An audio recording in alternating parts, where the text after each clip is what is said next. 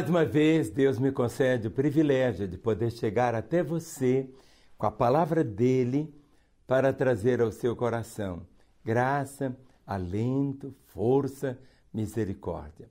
A palavra de Deus é viva. A Bíblia Sagrada não é um livro difícil. Algumas pessoas acham que é um livro assim complicado, que não entendemos.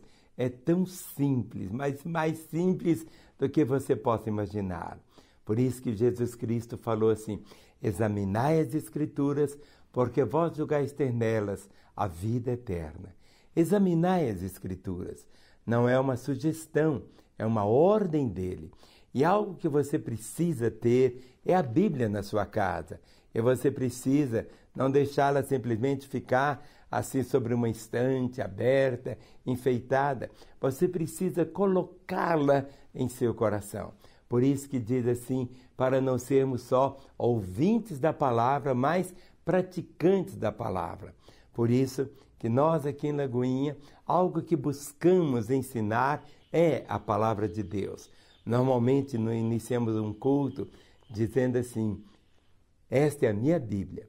Eu sou o que ela diz que eu sou, eu tenho o que ela diz que eu tenho, eu posso fazer o que ela diz que eu posso fazer. Hoje eu serei tocada pela palavra de Deus. Eu audaciosamente confesso que a minha mente está alerta, meu coração está receptivo, eu estou pronto para receber a incorruptível, a indestrutível, sempre viva semente da palavra de Deus. Eu nunca mais serei o mesmo. Nunca, nunca, nunca. No nome de Jesus. Amém. Fazemos essa declaração por quê? Porque a nossa fé repousa sobre a Bíblia, repousa sobre a palavra. Então, eu queria deixar com você um alerta. Igreja sem Bíblia pode ser qualquer outra coisa menos igreja. Por quê? Não significa que a Bíblia tem que estar só no papel igual a minha. Pode estar no seu iPhone, pode estar é, no outro papel, não importa, mas ela tem que estar aí, pregando a palavra de Deus. O Senhor pautou todo o seu ensino, dizendo assim: está escrito, está escrito, está escrito. Então, nossa vida tem que estar firmada, alicerçada sobre a palavra do Senhor. Quando você edifica a sua casa, e Jesus contou uma parábola. Ele disse: um homem foi construir a casa. O outro foi construí-la também. Um construiu sobre a rocha, outro construiu sobre a areia. O que, que aconteceu? Veio a chuva, os rios transbordaram. O que, que aconteceu? A casa que foi construída sobre a areia, que não tinha um alicerce sólido, ruiu.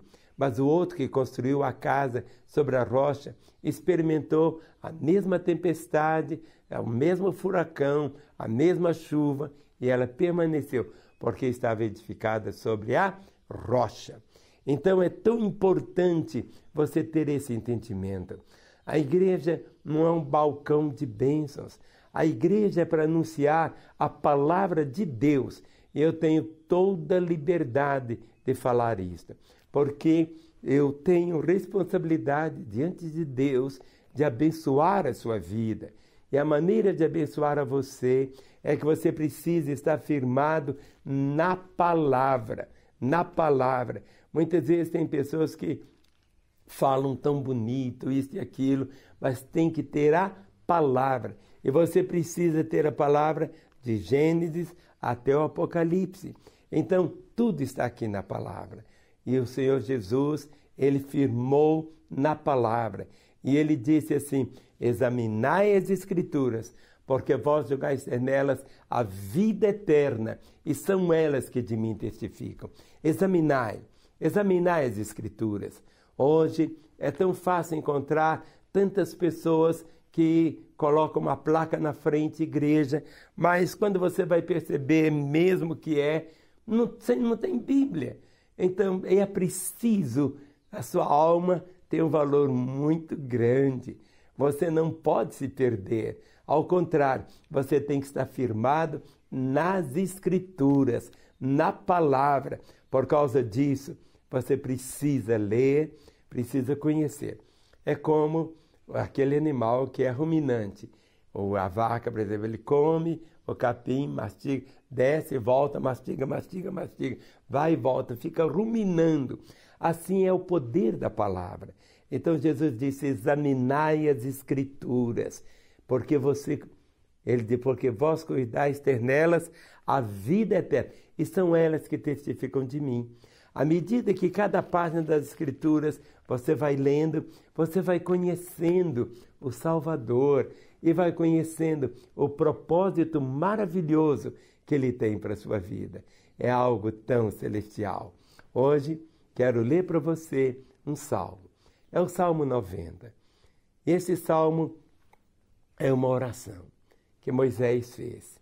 Ele orou dizendo assim: Senhor, Tu tens sido nosso refúgio de geração em geração. Antes que os montes nascessem e se formassem a terra e o mundo, de eternidade a eternidade, tu és Deus. Tu reduzes o homem a pó e dizes: Tornai filhos dos homens, pois mil anos aos teus olhos são como o dia de ontem que se foi e como a vigília da noite. Tu os arrastas na torrente, são como o sono, como a relva que floresce de madrugada. De madrugada, viceja e floresce, à tarde, murcha e seca. Pois somos consumidos pela tua ira e pelo teu furor conturbados. Diante de ti puseste as nossas iniquidades, e sob a luz do teu rosto os nossos pecados ocultos pois todos os nossos dias se passam na tua ira. Acabam-se os, anos, acabam-se os nossos anos como um breve pensamento. Os dias da nossa vida sobem a 70 anos, um havendo vigor ou 80. Neste caso, melhor deles é canseira e enfado, porque tudo passa rapidamente e nós voamos. Quem conhece o poder da tua ira? E a tua cólera, segundo o temor que te é devido, ensina-nos a contar os nossos dias, para que alcancemos coração sábio. Volta-te, Senhor. Até quando? Tem compaixão dos teus servos. Sacia-nos de manhã com a tua benignidade, para que cantemos de júbilo e nos alegremos todos os nossos dias. Alegra-nos por tantos dias quanto nos tens afligido por tantos anos quanto suportamos a adversidade. Aos teus servos, apareçam as tuas obras e a teus filhos a tua glória. Seja sobre nós a graça do Senhor nosso Deus. Confirma sobre nós as obras das nossas mãos. Sim, confirma a obra das nossas mãos. Esse é o Salmo 90. Todas as vezes que eu leio esse salmo, eu faço deste salmo, desta oração, a minha oração. E o texto começa dizendo: Senhor, tu tens sido o nosso refúgio de geração em geração. Durante todo esse período da pandemia, tudo que nós buscamos é um refúgio. O refúgio é aquele lugar que nós procuramos para nos abrigar no meio das tempestades, no meio do furacão, no meio da pandemia. Tudo que nós precisamos é termos esse abrigo que nos protege, que nos cobre realmente assim de tanta graça para enfrentarmos momentos assim. O nosso refúgio é o Senhor. E ele vai descrevendo aqui de uma forma tão grande, dizendo que a nossa vida passa como se fosse um conto ligeiro, mas ele diz assim: Ensina-nos a contar os nossos dias para que alcancemos coração sábio. Ensina-nos. Ensina-nos a viver cada dia. Ensina-nos a viver um dia depois do outro, sabendo que é pela bondade do Senhor. Nós não contamos nossa história pela quantidade de anos que possuímos, mas nós só temos um dia para ser vivido. Quando você escolhe viver, um dia de cada vez, você vai fazer desse dia o melhor dia da sua vida. Você vai passar um dia inteirinho em comunhão com Deus, no relacionamento com Ele, e esse dia vai ser contado.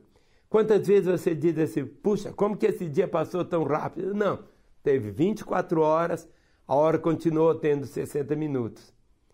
Por isso ele diz: ensina-nos a contar os nossos dias.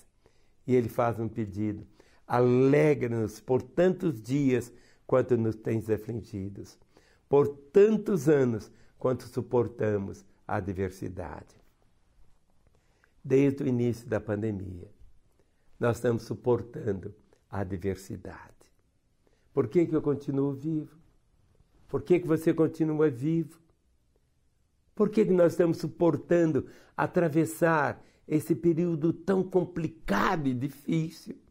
Não temos uma explicação razoável a não ser a misericórdia de Deus e o propósito que Ele tem para a sua vida.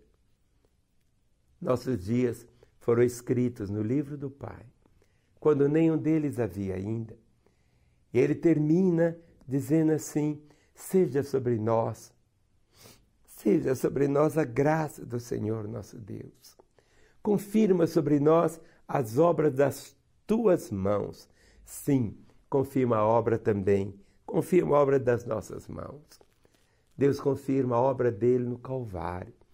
Ali na cruz, quando Jesus Cristo disse antes de morrer: Tetelestai, está pago, está consumado. A obra dele foi completa para nossa redenção para que os nossos pecados fossem perdoados, para que o céu se abrisse, para que a certeza de salvação se transformasse em realidade na nossa vida. É algo tão celestial, algo que você pode experimentar, não apenas você, mas toda a sua casa, porque a promessa diz: crê no Senhor Jesus e será salvo tu e a tua casa. Não tem bênção maior aqui na história do que você poder ter essa certeza. Meu nome está escrito no livro da vida.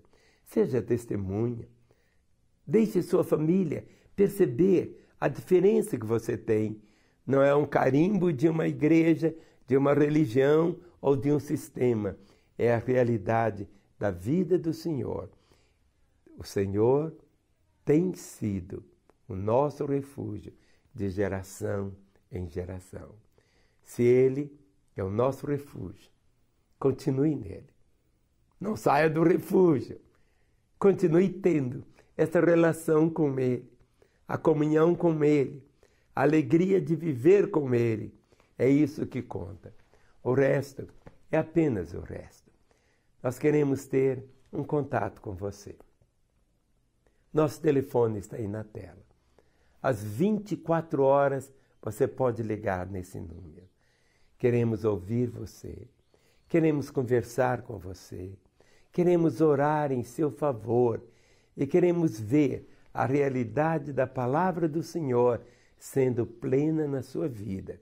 Vai fazer uma diferença tão grande, porque conhecer o Senhor, cada dia, nosso coração vai experimentando mais e mais do sentido do existir e da alegria de viver com Ele, para Ele e para a glória dele. Que nada possa mudar o seu foco quando você tem essa compreensão que Ele é o seu refúgio, é a sua fortaleza, é o seu socorro nesse tempo agora, da angústia, da pandemia, Ele guarda, Ele traz paz, Ele traz alento, ele traz a sua misericórdia, ele traz a sua vida, para que você continue experimentando a boa, perfeita e agradável vontade do Senhor. Amanhã, se Deus permitir, eu quero voltar para continuar profetizando vida, a sua vida, no nome de Jesus.